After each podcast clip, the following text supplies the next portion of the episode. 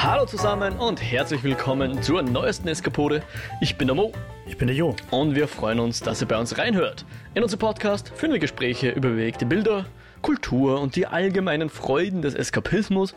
Und heute, entgegen sämtlicher Erwartungen, sprechen wir nicht weiterhin über die Streaming-Zukunft oder die Streaming-Gegenwart. Dieses Thema ist aufgehoben, aber nicht aufgeschoben. Oder wie sagt man da? Stimmt das so? Es kommt jedenfalls noch nicht heute. Aufgeschoben, aber nicht aufgehoben. Ja, richtig so. wir wollen unbedingt drüber sprechen. Und wir wollen das aber mit der Franzi tun. Und wir haben es noch nicht ganz geschafft, dass wir alle drei äh, einen passenden Termin, äh, zu einem passenden Termin Zeit hatten. Deswegen kommt das noch. Und deswegen wollen wir heute eine andere Eskapode für euch heute hier auf die Beine stellen. Der Jo und ich, wir zu zweit in trauter Zweisamkeit. Und uns ist aufgefallen, wir haben noch nie über eins der großen Phänomene unserer Zeit, vor allem popkulturellen Phänomene unserer Zeit gesprochen. Äh, das da ist Stranger Things. Ist natürlich gerade die vierte Season, äh, der zweite Teil der vierten Season angelaufen, vor nicht allzu langer Zeit. Und wir haben noch nie drüber geredet, wir beide. Also jetzt so on air zumindest nicht. Und das ist ja fast Blasphemie, muss man sagen, oder? Für, für Leute unseres, unserer Beschäftigung, also mit den Dingen, mit denen wir uns so beschäftigen und dann nicht über Stranger Things reden, weil ich habe so das Gefühl, die Leute, man sagt ja ganz gern so die klassischen Watercooler-Serien, wie es vorher Game of Thrones war, die existieren jetzt vielleicht im Moment gar nicht so. Aber Stranger Things kommt dem vielleicht am nähesten, oder wie siehst du das? Hm, ich kann einfach sagen, dass ich heute in der Arbeit schon gewatercoolt über Stranger Things habe. Naja, ja bitte, passt doch perfekt. Also das ist dann der Beweis, dass ich recht habe, oder was? Probably. Liebe Grüße Nina. um, ja, na, voll. Und ich finde, das braucht's auch. Also wir haben ja im, im Lichtspielcaster letztens mal drüber geredet, dass es mittlerweile einfach so viele Serien gibt, dass man eigentlich nicht mehr sagen kann, es ist selbstverständlich, dass man dies oder jenes kennt, weil es halt nicht mehr nur drei Serien gibt, die halt im Fernsehen laufen, sondern es gibt halt unzählige Serien. Auf unzähligen Anbietern. Genau, und also da wirklich den kompletten Überblick zu bewahren, schaffen wahrscheinlich nicht mal Moviepilot-Redakteurinnen und Redakteure. Ähm, aber Stranger Things ist halt eins dieser Dinge, das aus diesem Sumpf heraussticht und das man dann doch irgendwo kennt. Und von dem auch Pullis verkauft werden. Also, keine Ahnung, man sieht immer wieder irgendwie Leute mit dem Stranger Things Logo am Pulli rumrennen.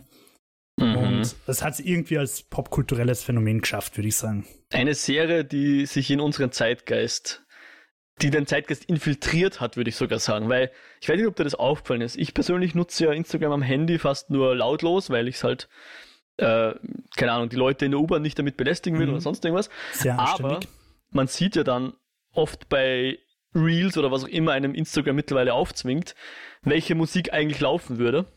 Und okay. das ist sehr oft ein gewisses äh, Running Up That Hill von Kate Bush. Also sprich, okay. diese Serie hat es auch wieder geschafft, hier Songs, die 25 Jahre alt sind, nein, noch älter, 35 Jahre, keine Ahnung, uralt, sagen wir mal, dass es die wieder tatsächlich an die Nummer 1 der Plattencharts, wollte ich sagen, das stimmt natürlich der nicht. Instagram Real Charts. Der Instagram Real Charts, der Spotify Charts, der, der, wie sagt man da, da gibt's auch so ein Billboard Charts, so heißen die doch. Jedenfalls, das wird jetzt, ist jetzt wieder ein Nummer 1 Hit und hat dafür auch einen Rekord äh, bekommen für den größten Abstand zwischen Erscheinen und Nummer 1 oder irgendwie sowas.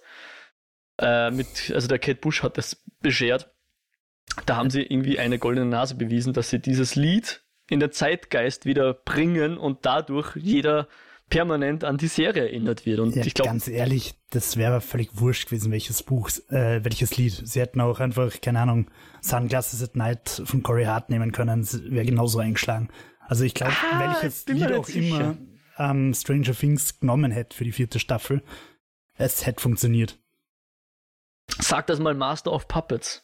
Ich meine, das letzte, das, das letzte popkulturelle Phänomen, das so ein altes Lied völlig unerwartet wieder in die Medien gespielt hat, auf die Nummer eins in Österreich, war äh, die Wenger Boys mit Ibiza, oder? Und dafür hat eine Regierung gesprengt werden müssen. ich weiß gar nicht, was mal Liebe ist. Na, aber das Lied ist ja eh cool, also erst von der Push und ja. dementsprechend alles gut. Ja, um, ähm, jetzt ist die Frage, okay, das Ding ist jetzt quasi auf Instagram verfügbar, also die, die, die Stranger Things Serie ist jetzt bei Gen Z wie Gen Xern gleichermaßen im Zeitgeist verankert und ähm, jeder schaut die Serie unter Anführungszeichen. Jeder und jede natürlich nicht wirklich, aber halt so gefühlt, jeder weiß, wenn du Stranger Things sagst, hat man gewisse Bilder vor dem Kopf, äh, im Kopf, vor dem Auge.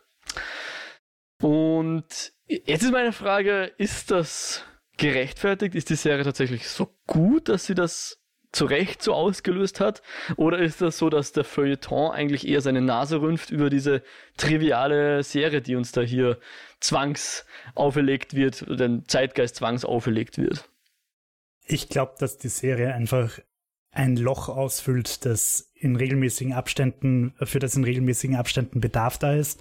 Und ich würde die Ableitung in großen Schritten Twin Peaks, Akte X, Lost, Stranger Things nennen. Und du hast halt einfach dieses Bedürfnis nach Mystery-Serien.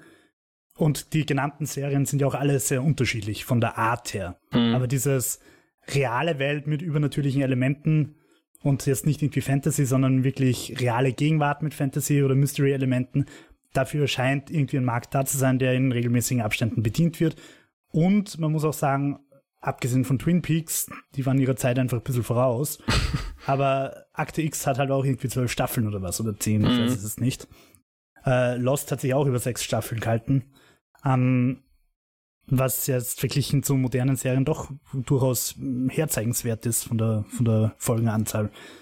Und äh, ja, ich denke mir, dass Stranger Things einfach, obwohl es von der Art her wieder ganz anders aufgezogen ist, in dieser Nische spielt, in dieses reale Welt mit übernatürlichen Elementen, bisschen Grusel, bisschen, aber auch bisschen Highschool-Drama, also ein bisschen Seifenoper.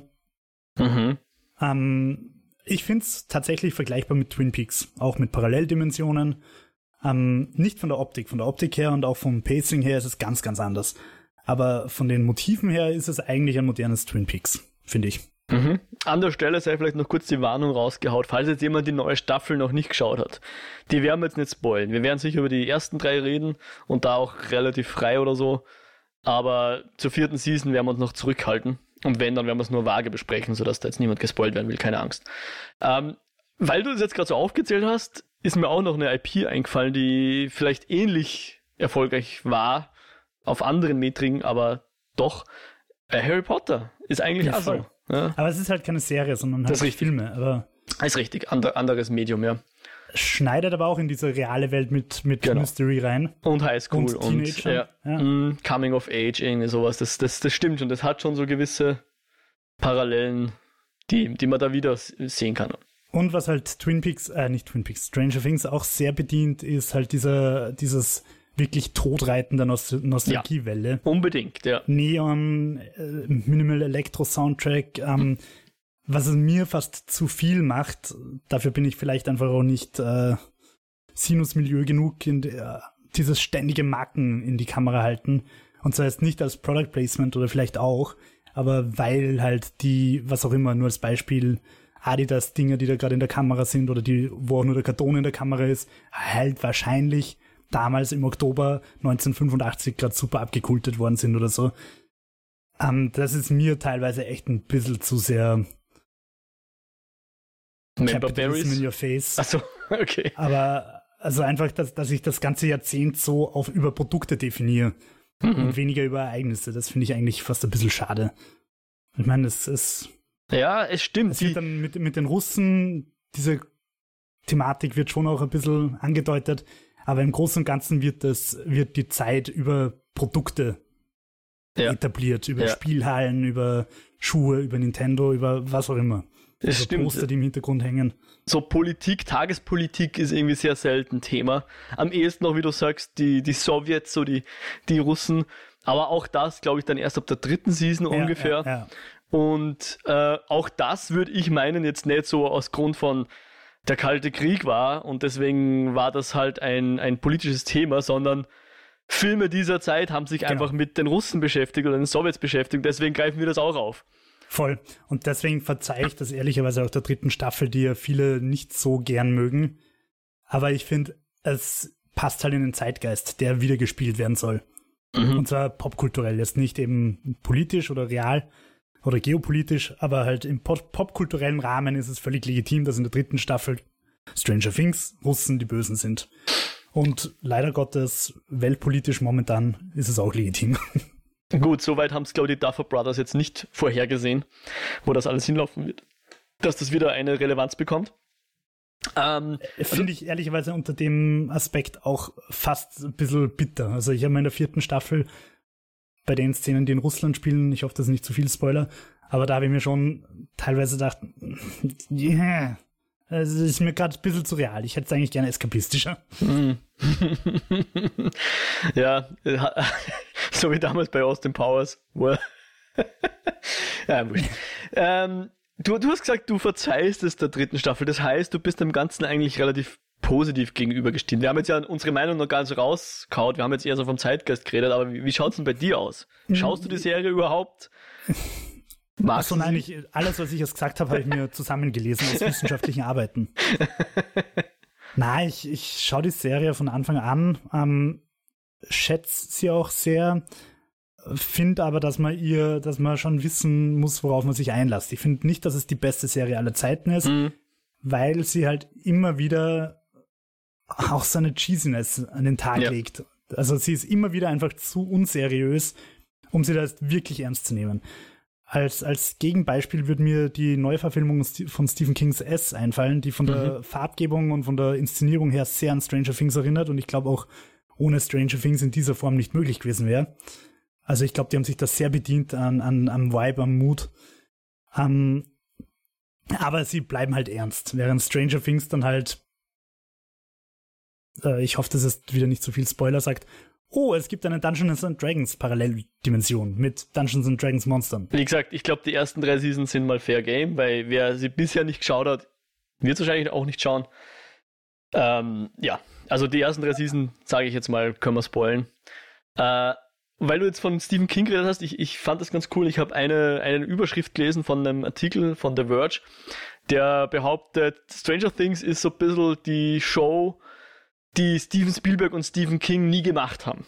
Also vereint so einerseits diesen klassischen 80er Abenteuerfilm von äh, Amblin Entertainment, die ja damals der, der Steven Spielberg halt so gemacht hat, sei es jetzt Goonies, E.T. und was auch immer, Stand By Me, Poltergeist so, mhm. aber halt auch durchaus ein bisschen erwachsenere Horrorthemen, wie man sie jetzt eher vom Stephen King wahrscheinlich dann ja, kennen würde. Oder ich glaube, Carpenter wird auch manchmal genannt, so eh auch die, die Synthi-Musik kennt man ja. natürlich von, von Halloween und so. Und gerade so diese Themen eben, ich weiß nicht, Babysitter und äh, auf eben Dungeons Dragons Spiel und so weiter und so diese, diese vier Freunde in dem Fall oder fünf Freunde dann später. Für mich ist das halt schon was, was ich auch bisschen mit meiner Jugend verbringen. Ich meine, es ist jetzt nicht unsere Jugend, die hier gezeigt wird. Wir sind ein bisschen zu jung, dass, dass wir sagen können, okay, so ist es uns also auch gegangen. Also schon, dass wir in unserer Jugend gegen Monster gekämpft da, haben. Das, das schon, der Teil schon. Aber wir haben andere Musik gekocht zu dem Zeitpunkt. äh, aber, aber, was ich aus will, ist, was ich halt in meiner Jugend sehr gern gelesen habe. Ich weiß jetzt nicht, wie weit das über die österreichischen Grenzen hinaus bekannt ist, aber die Knickerbockerbande.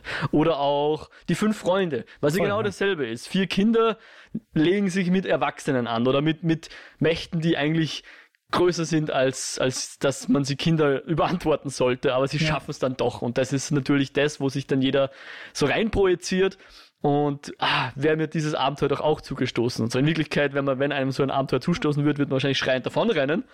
Aber das ist halt so die, die kindliche hey, ich Überlegung. bin mutig genug, dass ich da sitze und mit dir Skype, während vor mir eine mindestens sieben Millimeter große Spinne da die Wand rauf und runter greift. ja, genau. Ja. Na, aber ja, das stimmt schon. Also das, dieses Thema aber das habe ich halt auch gemeint mit dieser Cheesiness. Also mhm. ich meine, es ist halt cheesy, dass Kinder sich mit dem großen Bösen anlegen. Und das ja. war auch bei Stephen Kings S schon cheesy. Ja. Genau, und, und eben genannte Filme, wo halt irgendwelche Jugendgruppen im Vordergrund stehen, ja, oder Science die Power Rangers, die ja, glaube ich, auch alles Jugendliche sind, oder? ah, ja. Aber, aber genau, auf dieser Klaviatur unserer Nostalgie spielt halt diese Serie total. Also einerseits die 80er Nostalgie und äh, ich, ich musste immer das ähm, einen Buchtitel nennen von einer Autobiografie von Joachim Meyerhoff, äh, die da heißt, wann wird es endlich wieder so, wie es nie war? Das ist mhm, so diese ja, verklärte, genau. der verklärte Rückblick auf eine Vergangenheit, die niemals so schön war, wie man sich's ausmalen kann. Ja. Aber Haben jeder hat so das Gefühl, ah ja, damals, ah, damals, ja. Ja, ich glaube, wir haben ja auch schon öfter über diese Fake-Vergangenheit geredet. Also vor allem auch in Bezug auf die 80er. Eine andere Serie, die da Honorable Menschenmäßig genannt werden sollte, ist unbedingt Future Man. Okay. Beste Serie, nein, nicht beste Serie, aber großartige Serie, die halt in eine ganz andere Richtung, aber auch diese 80er-Nostalgie sehr, sehr ausreizt. Mm, okay. Äh, ja, Ja, es ist halt. Wie, wie, wie findest du, aber kaufst du ihnen diese Inszenierung ab oder ist das mehr so eine Suspension of Disbelief, wo man halt einfach sagt, okay, ich weiß, es war nicht so und ich weiß, dass es nicht so neonmäßig war, wie es dargestellt wird, aber ich gehe mit. Ähm, es ist, es ist, glaube ich, mit genug Liebe gemacht, dass ich es ihnen abkaufe. So im Sinne von, na gut, ich drück mal ein Auge zu. Ja, ja, voll. Aber gern, man muss schon ein Auge zudrücken irgendwie. ja, ja, na, mit dem Realismus-Ding darf man da nicht hingehen. Ja. Ich, ich habe es ja sogar versucht, weil im äh, ein Musikstück kommt vor, wo ich mir gedacht habe, hm, geht sich das aus? Und dann habe ich so nachschauen und mir gedacht, okay, geht sich gerade so aus. Also ich, ich muss zugeben, ich habe mich dann auch erwischt, dass ich, dass ich versucht habe, ihnen irgendwie was anzukreiden, dass sie da einen äh, Anachronismus eingebaut haben oder so. Wahrscheinlich gibt es eh genügend Anachronismen, die mir nicht aufgefallen sind. Aber den einen zumindest konnte ich ihnen nicht nachweisen. äh, aber ja, das, das gehört halt irgendwie so ein bisschen dazu, dass man eben Augen zudrückt und ähm, ich glaube, es ist sogar ein bisschen so auch, äh, das macht es ja dann fast konsumierbarer. Dadurch, dass man ein Auge zudrückt, sagt man ja auch, okay, das ist jetzt Fiktion, ja. Und kann es vielleicht dann auch auf einer anderen Ebene genießen, als wenn man jetzt eine Doku über die 80er schauen würde. Ja. Das ist ja auch so ein bisschen, ich würde es nicht Alternate History nennen, aber ja. es geht ja fast so in die Richtung, oder? Ja, eigentlich schon. So wie halt auch das Dorf ein fiktives ist, ja, und nicht das echte sowieso in Indiana, sondern halt Hawkins, was glaube ich so nicht existiert äh, an dieser Stelle und nicht in dem Aussehen. Und ja. Mir fällt gerade ein, ein anderes Beispiel auch von Netflix, wo sie eigentlich auch in eine ganz andere Richtung gehen, äh, in eine ganz ähnliche Richtung, also vom, vom Look und von, der, von dem Versuch, diesen, diese Alternate History Vibes da aufzunehmen, ist die Horrorreihe mit drei Filmen, glaube ich, Fear Street. Mhm. Und also die geht eigentlich auch in die Richtung, wo sie halt versuchen so, oh, wir sind erst 90er Nostalgie. Oder halt auch, ich weiß nicht, wann der erste Teil spielt, eh 80er, glaube ich. Äh, ich glaube von, den, von den Nummern her, glaube ich, war 1974 einer der 74, drei, ja. oder? Ich habe okay. die aber nicht gesehen. Ja, es ist im Prinzip wie Stranger Things, nur dass halt die überliegende Thematik nicht ähm, irgendwie halt Stephen King ist, sondern ja. Slasher. Ja. Passt ja auch, ist ja auch, also die 80er sind ja auch die große Zeit der Slasher, würde ich mal sagen. Ja. Bis dann, wie es der Wes Craven kam und alles kaputt gemacht hat mit Scream. Mit seinen Metafilmen. Uh. Uh, Meta. ja. Ah, ja. Und ich meine, was man natürlich anvergessen darf, ist bei dem Ganzen, dass äh, Netflix halt damit auch extrem erfolgreich ist, ja. Und die, die haben halt mit der ersten Season die Duffer Brothers beauftragt, muss man ihnen zugute halten. Die haben wohl bei ihr den ein oder anderen Fernsehsendern eine Abfuhr erhalten, aber ein Produzent hat dann gesagt, na, hey, wir gehen jetzt zu Netflix und pitchen es dort und Netflix hat dann wohl am nächsten Tag gesagt, ja, passt, ist gekauft. Und ja, aber es gibt ja auch dieses Gerücht, ich hoffe, es stimmt halbwegs, aber man hört es immer wieder, dass Netflix ja eine Zeit lang, ich weiß nicht, ob sie es noch immer machen, ja, halt so ein bisschen nach dem Prinzip Stupid German Money produziert haben. So einfach, take my money und gib mir irgendwas. Wir müssen irgendwie einfach produzieren, Content machen, Content machen, Content mhm. machen. Natürlich haben sie Richtlinien, vor allem was auch Diversity und so weiter betrifft. Aber ich glaube, es ist, ist, tatsächlich einfach leichter, bei Netflix was unterzubringen, wenn du mal die Kontakte hast, als halt bei ORF oder von mir aus Sky. Ja, das mag sicher stimmen, aber ist die Frage, ob das schlecht ist. Absolut nicht, weil Netflix, auch wenn viele Leute momentan irgendwie sudern, dass es zu teuer ist und nicht genug Content qualitativer kommt, das finde ich schon cool, dass Netflix einfach immer wieder in verschiedene Richtungen auch geht und mhm. es ist völlig wurscht, ob sie irgendwelche Dokus, Soaps, so möchte gern Kim Kardashian Zeugs machen Oder, oder halt so Sachen wie Explained oder Stranger Things. Oder dann halt auch Horrorfilme, da habe ich auch schon öfter mal drüber geredet, dass sie sich da halt auch Sachen trauen, die sie sich im Kino nicht trauen, wie dass der Film einfach schlecht aufhört und nicht rauskommt, wer der Täter ist. Mhm. Das wird im Kino niemals passieren, weil, mhm. weil halt das Studio sagt, bis deppert so nicht, so machen wir keine Filme. Ja. Und Netflix sagt, wir schon. ja, und die Gefahr ist natürlich dann immer, und da gibt es ja auch dann Vorwürfe in Richtung Netflix, sie machen eine Season und lassen dann die Fans möglicherweise hängen, weil sie sagen, na, die hat jetzt nicht die Metriken erfüllt, die wir uns vorgestellt haben, es war nicht genug, weiß nicht, neue Zuseher, die eingeschalten haben deswegen oder nicht genug Zuseher in der ersten Woche oder was auch immer da jetzt die für Daten sammeln wollen, was da wichtig ist für sie. Und dann kommt es halt vor, dass sie sagen, ja, na, war jetzt eine Season, eh schon, aber zweite kommt nicht. Ja, weil es halt auch irgendwie heißt, ähm, dass für Net Netflix wichtiger ist, neuen Content, also neue IPs zu machen, die neue Leute an Bord holt, mhm. als die Leute, die wegen Stranger Things kommen sind, noch weiter zu befriedigen. Und ich glaube, unser Glück ist, dass Stranger Things einfach so scheiß erfolgreich war, dass sie sich zu viele Leute vergraulen würden, wenn sie es aufhören würden zu früh. Hm. Ja, was ich gelesen habe, war, glaube ich, Stranger Things jetzt eh nicht per se ausgelegt darauf, dass man da fünf Seasons draus macht, also jetzt von den Duffer Brothers. Sondern die haben dann nach der ersten Season auch gesagt, okay, das war's jetzt eigentlich und dann hat aber doch noch eine zweite Season stattfinden sollen und dann halt noch eine dritte und eine vierte. Die fünfte wird jetzt, wenn es wahr ist, wirklich die Finale werden.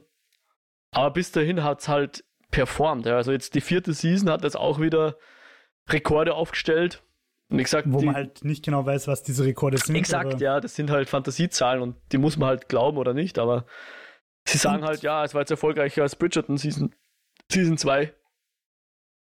Und gleichzeitig okay. muss man auch kurz einwerfen, dass halt Rekorde nicht zwangsweise auch Qualität heißen. Na, definitiv. Weil ich glaube halt, dass dieses 365 Tage auch jeden Rekord auf Netflix eingestellt hat und es ist halt einfach der größte Rotz, den es gibt. Aber dahingestellt.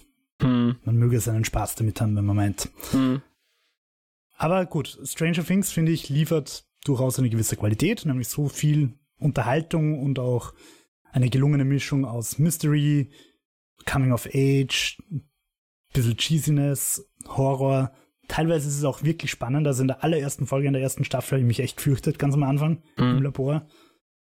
Ähm, ja, es, es liefert ab und ich freue mich auch noch auf die letzte Season. Ich hoffe, sie verkacken es nicht. oh. Hm. Ich meine, wenn man jetzt das Thema nochmal aufgreift mit, mit Netflix und seinen Strategien, äh, mich hat es interessiert, warum sie die vierte Season jetzt wirklich gesplittet haben. Und das Ganze, also die, die vierte Season Stranger Things kam ja in einer Zeit raus, wo Netflix unter Anführungszeichen am absteigenden Ast war. Ich meine, ich, ich, ich finde, wenn ich sowas lese über diese ganzen Anleger waren enttäuscht, ich krieg da immer ein bisschen an Grant, weil, weil diese Vorstellungen von diesen Anlegern meiner Meinung nach immer so absurd sind, so, oh, der Gewinn ist um zu wenig gestiegen oder so. man denkt, okay, ja, ja. normale Firmen wären froh, wenn sie Gewinn machen. Und ihr, ihr regt sich auf, dass der Gewinn nur um Hausnummer 20% gestiegen ist, statt um 15 oder so. Und jetzt verlieren sie halt zum ersten Mal User Netflix jetzt, ja. Und das wird jetzt gleich ausgelegt als Ende der Welt und Netflix muss dann auch, keine Ahnung, also muss, entlässt dann auch 300 Leute, ja. Naja, aber die, die, die Leute, die an der Börse sitzen, denen ist halt auch wurscht, ob die Staffel 5 von Netflix gut ist. Also von der Qualität her, denen ist wichtig, dass sie gut ist, damit halt Leute kommen und zahlen.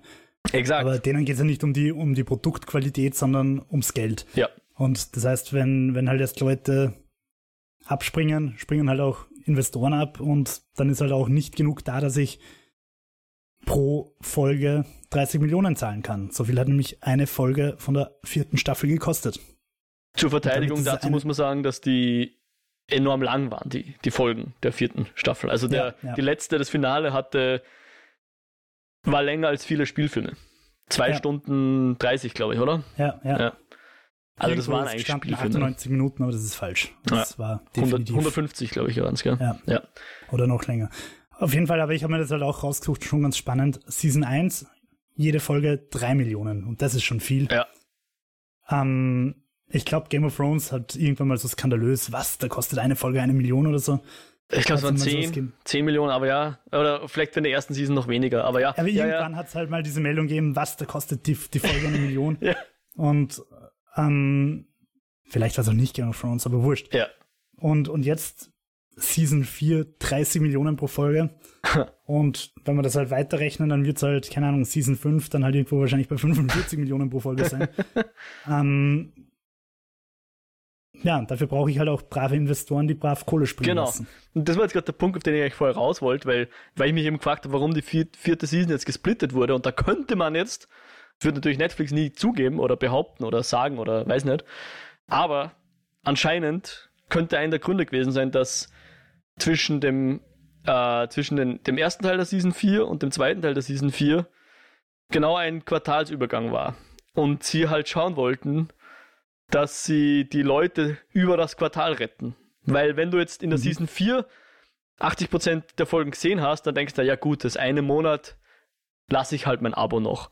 Und dann kann halt Netflix hergehen und sagen, okay, im, im dritten Quartal haben wir die äh, unsere, unsere Abonnements halten können oder sowas, ja. Ja, ja, voll. Also das kann erstens schon auch einer der Punkte sein. Ich glaube, du erregst halt in dieser sehr schnelllebigen Zeit einfach auch mehr mediales Aufmerksamkeit, Ja. also Interesse. Genau. Wenn du erst sagst, wow, jetzt ist Season 4 da und einen Monat später kannst du sagen, wow, Season 4 ist noch immer da. Schon wieder da, ja. ja, es ist, es, ich finde es ja auch schon ein bisschen paradox dann fast, weil klar, man kann jetzt auch sagen, und so, das ist das, was man, da- wo man dann auch Zitate dafür findet von den Produzenten. Äh, ja, die neunte Season ist so, da ist so viel drinnen, das kann man ja quasi gar nicht auf einmal verarbeiten und da gibt man halt den Leuten sozusagen eine Verschnaufpause und bevor es ins Finale geht, gibt es nochmal kurz eine, eine Pause, um innezuhalten sozusagen, aus kreativen Gründen. Kann man jetzt glauben oder nicht. Aber, wie du sagst, ähm, äh, auf was wollte ich jetzt raus? Alter, jetzt ist mal mitten im Satz, der, ist mal alles runtergefallen, was ich eigentlich sagen wollte. Ich, ich glaube, dass es einfach mehrere Gründe hat, aber dass sowohl das Investoren übers Quartal drüber zahlen oder halt Userinnen übers Quartal drüber zahlen. Äh, Wie du es gesagt hast, im, im Zeitgeist bleiben, wo wir wieder bei dem Thema wären. Was ich nämlich paradox finde, ist, dass ja Netflix lange damit geworben hat, du hast die ganze Season am ersten Tag, wo klassisches TV natürlich dadurch ganz gut funktioniert, dass du jede Woche wieder eine neue Folge hast, wo dann die Leute wieder beim Watercooler zusammenstehen und fragen, hey, hast du schon die neue Folge geschaut? Wow, gestern, war so arg, oh. Das hast bei Netflix halt nicht, ja. Du kannst sagen, hast du die, die Staffel schon geschaut? Ja, okay, dann können wir weiterreden oder nein, ah, dann verrat man noch nichts, ja.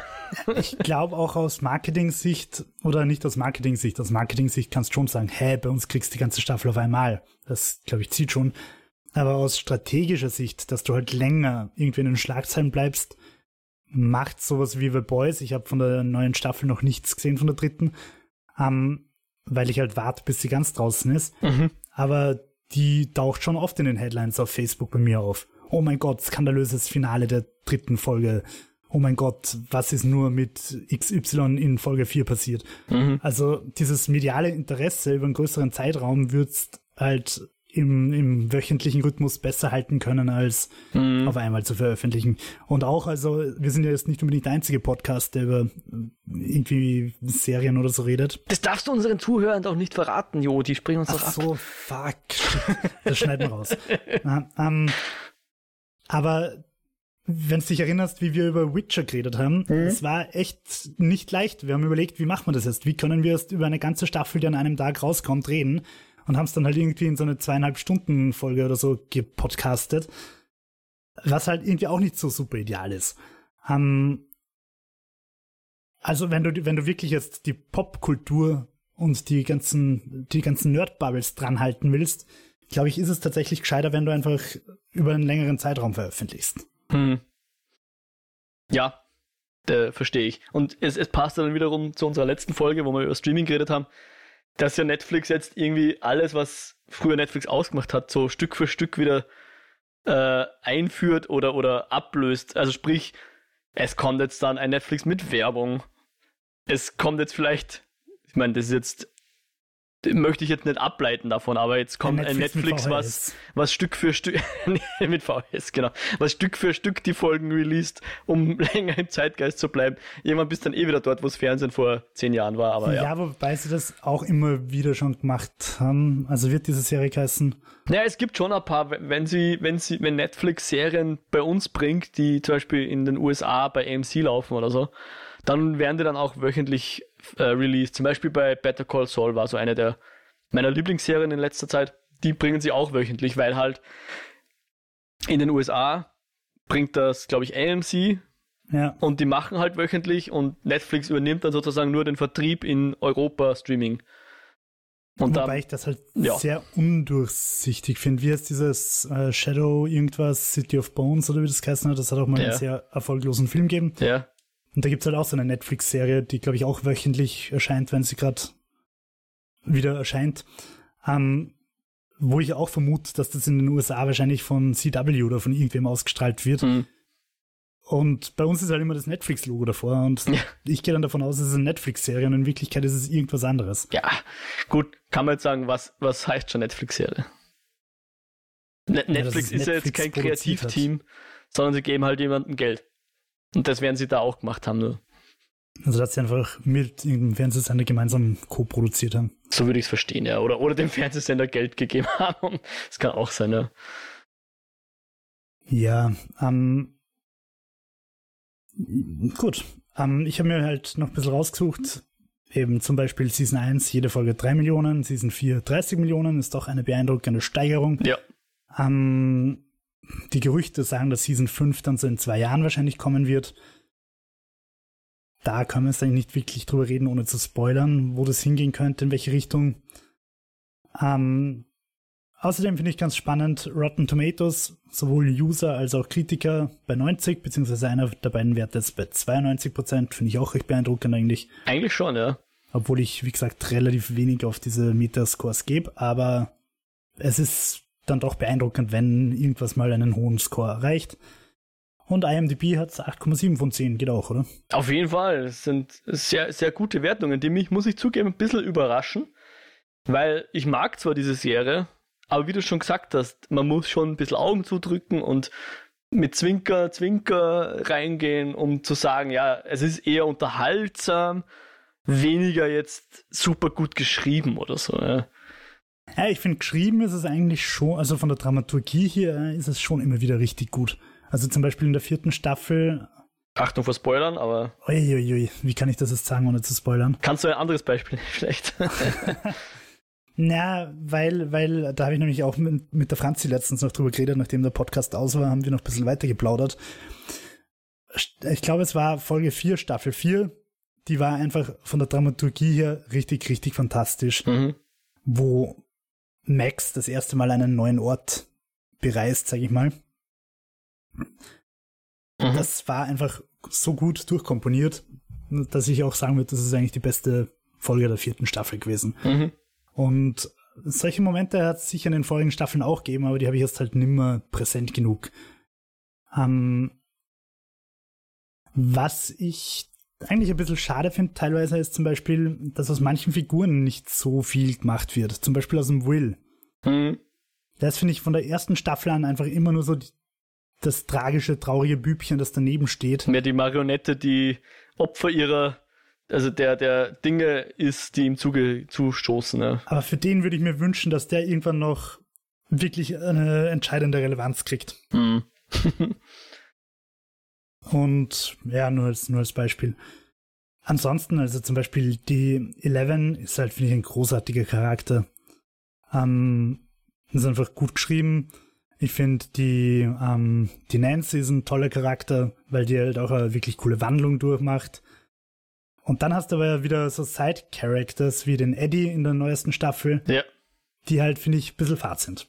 Also Fand's den Eddie finde ich. Also ja, ich das einzige Problem, was ich mit Eddie habe, dass es wenig vorkommen ist für mich. Ich, ich, ich hätte noch ein bisschen, ich fand, ich fand den Teil eigentlich zum Teil, äh, dem habe ich am liebsten zugeschaut. Also jetzt nicht ihm, sondern, sondern so, sagen wir es, ich, ich bringe es auf eine bisschen allgemeinere Ebene. Ich finde halt so diese, wir sind Freunde und erleben Abenteuer Szenen, wie es ja dann zum Beispiel auch der, der Steve, wenn er dann sozusagen der Babysitter wird von Dustin und Co. und die sich wirklich lieb haben. Ja. Sowas fand ich immer super. Ich meine, okay, also solche Bromance, So Bromance, mit ja. Eddie natürlich schon. Genau. Aber ich finde, der hat halt als Charakter wirklich, er hat Entwicklung, also er hat einen Arc, sag ich mal. Ja. Aber der ist sowas von aufgesetzt. Der ist so, oh, und jetzt Aha, ja. kommt die große Wandlung und der Charakter ist jetzt 180 Prozent anders als am, oder 180 Grad anders als am Anfang. Und äh, ja, das ist, und er war mir auch zu, also fast zu viel 80er Klischee. Hm. Okay, Angefangen ja. davon, dass seine Jacke irgendwie von, von Dio höchstpersönlich ist und ja, habe ich irgendwo gelesen, dass die irgendwie so vom Ah? Dio-Museum oder irgend sowas zur Verfügung lustig. gestellt worden ist. Okay. Und er heißt Eddie, wie eine gewisse, ein gewisses Maskottchen von einer gewissen großen Metalband. Hm. Also der war mir, ja, hat mir jetzt nicht so, er, ja, ich verstehe, was du meinst. Ist, du hast ihn irgendwie lieb, aber er ist ein Vatercharakter, finde ich. Hm. Okay. Ähm, ja, dann, dann die, die, äh, mir fällt gerade der Name nicht ein von der Winona Ryder, die Joyce, Hm. die ist halt die ersten drei Staffeln, finde ich nur anstrengend. Und immer nur am Rumheulen. Ja, ja, ja, stimmt, aber ich fand zu Recht. Stimmt, okay, ja, kann man Also, so sagen. Ich- ja, ja, ja, ich, voll, ich, würde jetzt hier sitzen und sagen, sie hat mich nicht genervt oder so. Aber es ist legitim, es passt in die Situation, ja, okay, passt. Weil ich glaube, sagen wir so, ich würde, glaube ich, in ihrer Situation ziemlich ähnlich reagieren.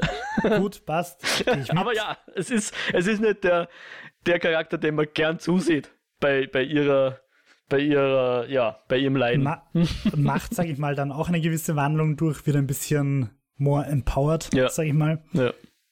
Hat aber, und wieder minimale Spoilerwarnung zur vierten Staffel, dann hast halt wieder so eine Cheesiness, wie dass sie wo ist und die Kids sind woanders und beide sind in extrem gefährlichen Situationen die ganze Zeit. ja.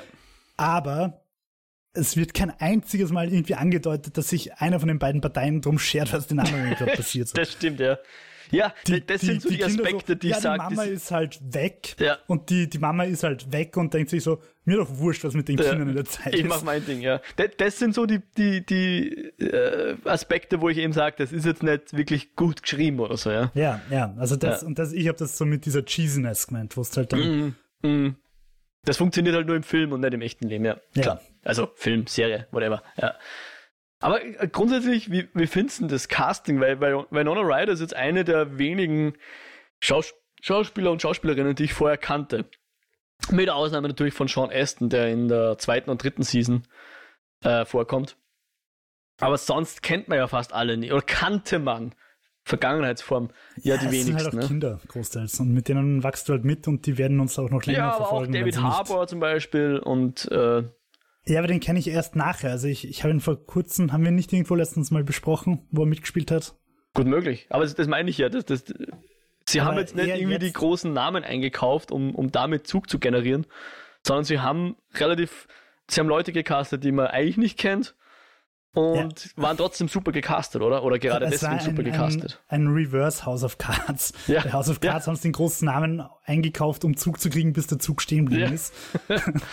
und da haben sie gesagt, okay, wir, wir bauen uns den Zug selber und Genau. schauen, wo er hinfährt. Ja. Na, aber ich glaube jetzt eine Millie Bobby Brown und so weiter, ich meine, die taucht ja dann auch in anderen Netflix-Produktionen Yep. immer wieder mal wo auf. Ja. Auch die Max, wo ich jetzt die Schauspielerin, also den Namen von der Sadie Sink heißt die, ja. die habe ich auch schon irgendwo zwei, dreimal gesehen Ja, auf die in Netflix. Fear Street war die dann auch dabei, ja. in Fear Street, dann hat es, glaube ich, noch irgendwie so einen Horrorfilm gegeben mit so einem Waisenhaus. Äh, Wurscht, die habe ich auch schon irgendwie woanders gesehen, Ja. auf Netflix. Die werden halt jetzt auch alles so Netflix-Knebelverträge haben, wo sie halt pro Jahr in drei Netflix-Produktionen mitspielen müssen. Aber passt, finde ich auch legitim. Ich meine, so, es gibt ja diesen Beef zwischen Netflix und, und der Kinowelt, also so Christopher Nolan und so weiter.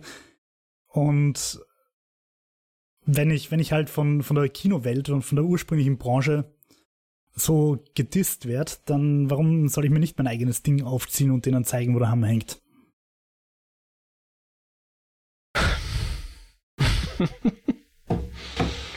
Ja. Ähm, hast du noch irgendwas zu vermelden? Ähm, ich wollte dich eigentlich nur noch fragen, ob du jetzt tatsächlich auf die fünfte Season auch freust oder ob dir die vierte jetzt irgendwie genug war oder. Ähm, nein, nein, ich, also ich ist jetzt nicht so, dass ich da jetzt äh, schweißgebadet aufwache und mich frage, wie es weitergehen wird. ähm, aber ich, ich werde sie mir schon anschauen, wenn sie dann mal rauskommt. Aber ich möchte trotzdem noch was loswerden bezüglich der vierten Staffel. Mhm. Bitte. Ähm, die hat für mich nämlich was kaputt gemacht und das war lustigerweise der Watercooler-Moment, von dem ich vorher geredet habe. Brauchen wir da eine Spoilerwarnung noch? Nein, nicht unbedingt. Okay. Aber, aber, also die Kollegin, mit der ich drüber geredet habe, die hat halt gesagt, sie hat das cool gefunden und ich finde das tatsächlich ziemlich scheiße. Nämlich, äh, dass viel vom großen Mysterium, das über vier Staffeln hin oder drei Staffeln hin aufgebaut worden ist, enthüllt und aufgeklärt worden ist. Mhm. Und das nimmt dem Ganzen, finde ich, ein bisschen so den Cosmic Horror Aspekt. Und wir wissen alle, dass ich Cosmic Horror einfach sehr schätze. Ja. Für seine Unbegreiflichkeit und seine Größe und die Nichtigkeit der Menschheit. Und da ist erst dieser Cosmic Horror Aspekt einfach komplett kaputt gemacht worden und ziemlich runtergebrochen worden auf, auf eine menschliche Ebene, sage ich mal. Und das finde ich eigentlich schade. Also ich finde, das hat dem Ganzen viel Dimension im wahrsten Sinne des Wortes genommen. Hm, okay. Ja, ich weiß nicht, ob das ob ich dem jetzt so 100% zustimmen würde, aber da müssten wir jetzt natürlich Spoilery. Ähm, ich, ich, weiß schon, was du meinst und verstehe. Und finde es schade, dass, dass, dass dich das jetzt stört, natürlich. Ich hätte natürlich schon gehofft, dass, dass, äh, dass dir das jetzt nicht irgendwie die fünfte Season vielleicht madig macht oder so. Oder nee, madig macht ist übertrieben, aber, aber ich weiß schon, ein bisschen dir den Spaß daran nimmt. Aber ich fand, es war eigentlich jetzt nicht so, dass ich mir gedacht habe, das hat jetzt die, vorherigen Season in eine ganz andere Richtung gezogen oder, oder groß wirklich erklärt. Also für mich war es irgendwie so eine Erweiterung von dem, was wir eh schon kannten. Nein, also ich finde halt nicht, also ich finde bis zur vierten Staffel war es halt so einfach ein Mysterium, mhm. diese Dungeons and Dragons Dimension, sag ich mal. Mhm. Und die war halt da und, und sie war mysteriös und sie war unheimlich und sie war gefährlich. Wiederum nicht gefährlich genug, als dass sich nicht elfjährige Kinder durchbewegen könnten, aber aber sie war eine gewisse Bedrohung. Und jetzt ist diese Bedrohung halt irgendwie, hat sie einfach ein sehr konkretes Gesicht bekommen, sage ich mal. Mhm. Und das finde ich persönlich äh, schade. Mir wäre lieber, es wäre ähm, Cosmic Horror, Rauchmonster, groß, äh, überdimensioniert, unbegreiflich und übermenschlich okay. geblieben. Ja, um, ähm, ja, verstehe ich irgendwo, ja. Doch. Und und vor allem finde ich, war es halt auch nicht gut genug geschrieben, und da sind wir jetzt wieder bei deinem Kritikpunkt, als dass es nicht auch vorhersehbar war. Ja. Es war doch irgendwo ziemlich klar, wie das Ganze ausgehen wird, die vierte Staffel, oder? Äh, ja. Ja, es war we wenig überraschend, sagen wir es mal zumindest so, ja. Also es war halt so ein bisschen Chekhovs Gun, wenn der oder das auftaucht, dann wird der oder das auch eine Funktion haben. Ja. Und nicht random Side-Character sein. Ja. Und ja, ja, um, um dem jetzt noch zu antworten, was, ich, ich, ich möchte dem jetzt so die Antithese dazu stellen, ist natürlich Lost. Wo Lost fünf Staffeln lang Mystery aufgebaut hat und eigentlich nichts davon abbezahlt hat. Oder das geringste davon abbezahlt hat. Eigentlich den, ja. den Aspekt abbezahlt hat, der am wenigsten interessant war, weil über die Dame-Initiative und so weiter haben wir halt nichts erfahren. Und das war halt, auch im Zuge von Lost, war ja nicht klar, wie übernatürlich das ist oder sonst irgendwas, ja. Aber es wurde einfach überhaupt nicht aufgeklärt, bis halt die große Spange von der ersten und der letzten Season. Da gab es eine gewisse Aufklärung, die Fans tatsächlich sogar vorhergesehen hatten. Und alles, was zwischen zweiter und fünfter war, war eigentlich der interessante Teil die ja, aber nicht aufgeklärt halt, wurde. Ich finde halt ehrlicherweise, dass du das im Abrams schon auch ein bisschen verzeihen musst, weil der damals einfach schon in sich gegangen ist, um Star Wars zu retten. Ja, der sich einfach Abrams, vorbereitet, Star der, Wars Ich glaube, der Abrams hat gerettet, was zu retten war. Das war ja die, die, war ja seine Vision. Was naja, jetzt, viele, was viele jetzt Leute die Insel ist. dass der Abrams quasi Lost ruiniert hat, dass, Ach, dass Star Wars und, und Lost und alles immer besser ist, solange Abrams nur die, die, den Plot quasi, die Zusammenfassung auf IMDb schreibt ja. und den Rest dann Profis machen lässt. Ich meine, wir müssen jetzt nicht in, in Abrams abdriften, aber der hat halt das nennen wir es mal Problem, dass er halt dann am besten ist, wenn er eben nicht irgendwas auflösen muss. Ja? Die, die Mysteries, die kann er immer sehr gut konstruieren und jeder ist dann immer daran interessiert, was ist das jetzt und was heißt das jetzt und keine Ahnung was. Ob er es dann abbezahlen kann, ist dann eine andere Frage, aber ich glaube, da war bei Lost auch nimmer involviert in Wirklichkeit. Ich glaube, da war, hatten die beiden, Benioff und Weiss waren es ja, glaube ich, sogar, oder? Was? Keine Ahnung. Na, war nicht. Wurscht, wer auch immer jetzt Lost Das wäre zu, zu mysteriös. Wer sich jetzt Lost ausgedacht hat, die hatten ja die I Idee von dieser Insel und was die Insel bedeutet und so weiter. Und das ist ja das, was in der ersten und der letzten Season dann auch gezeigt wird. Aber was halt da dazwischen passiert, 12. bis 5. ist halt dann eigentlich nur Füllstoff, aber der Füllstoff ist eigentlich das, was richtig geil war dran, ja, dieses ganze zusätzliche Mystery. Ja, was macht ein Eisbär auf einer Tropeninsel? Ja, ja, genau. Und warum Und hat er du ein den Code Logo drauf tätowiert und so weiter und ja. Und dieser Bunker und weiß nicht was alles, ja. Boah, also ich, ich denke mir gerade, allein das mit dem Code eingeben, Mhm. das war einfach so ein spannender Moment, Ja. weil du halt wirklich bis zur Sekunde nicht gewusst hast, was passieren wird. Wird es passieren, wird es nicht passieren? Geil. Ja. Ähm, wobei es ja auch bei Lost einige Leute gegeben hat, die zum Beispiel, sorry, Spoiler für Lost, äh, gesagt haben, es ist bergab gegangen mit dem Zeitreisen. Und ich finde, das war eigentlich der Höhepunkt. Äh, ja. Na, also so Flash Forward und so weiter, das fand ich schon alles ganz cool. Es war übrigens äh, Lindelof und Lieber, Jeffrey Lieber und Damon Lindelof, Damon Lindelof, also nicht Benioff, wie ich da fälschlicherweise gesagt habe, ja. Genau. Äh, aber gut. Genau, also insofern, ich weiß es nicht, ich, du hast schon recht, wenn das, wenn das jetzt eindeutig übernatürlich ist, was ja bei äh, Stranger Things viel mehr der Fall ist als bei Lost, wo ja alles möglicherweise eine wissenschaftliche Erklärung haben könnte. Bei, bei Stranger Things ist das ja wesentlich mehr eben Horror und metaphysisch und weiß nicht was. Da ist dann die Frage, wie sehr sollte man da jetzt auf die, auf die genauen Gegebenheiten eingehen und wie, wie viel sollte man da lieber äh, scary unklar lassen. Ist ein bisschen Ja. Äpfel und Birnen vergleichen. Stimmt schon. Für mich wäre es halt besser, also ich hätte es halt mehr geschätzt, wenn es scary und unklar geblieben wäre. Mm. Ja, Aber eben meine Kollegin hat gesagt, sie will immer, dass Sachen aufgeklärt werden. Also es ist sicher auch legitim, dass es, dass es aufgeklärt worden ist. Hätte es dich jetzt genauso gestört, wenn es jetzt erst im, in der finalen fünften Season aufgeklärt worden wäre, weil du dann wenigstens einen Abschluss gehabt hättest? Äh, Es hätte mich, glaube ich, weniger gestört, Ja. weil so, so glaube ich, entsteht ein bisschen das Problem, das Twin Peaks gehabt hat. Kurz zur Geschichte von Twin Peaks. Der David Lynch wollte eigentlich nie enthüllen, wer der Mörder von Sarah Palmer ist. Äh, Entschuldigung, Laura Palmer. Und äh, ist aber irgendwie vom Studio dazu genötigt worden, weil die halt gesagt haben, hey, das kannst nicht bringen, du musst aufklären, wer der Mörder ist. Und das ist dann noch geleakt, noch bevor die zweite Staffel fertig war. Und dann sind die Einschaltquoten in den Boden gestürzt. Äh, Twin Peaks war tot. Und ähm, erst jetzt, also ungefähr 150 Jahre später, ist dann die dritte Staffel gekommen.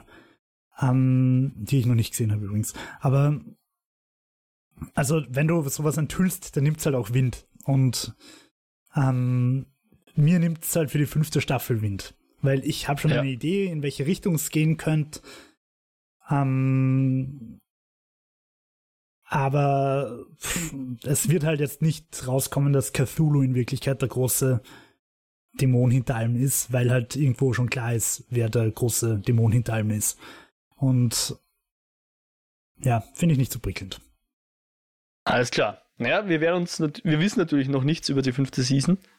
Zumindest nicht mehr als alle anderen Leute das wissen. Äh, ich bin auch so, so ein bisschen schon gespannt, wo es jetzt noch hingeht. Aber ich muss zugeben, ich, ich bin jetzt nicht wirklich investiert in diese Serie. Das ist so eins, oh, da ist eine neue Season, ja passt, wird eh geschaut.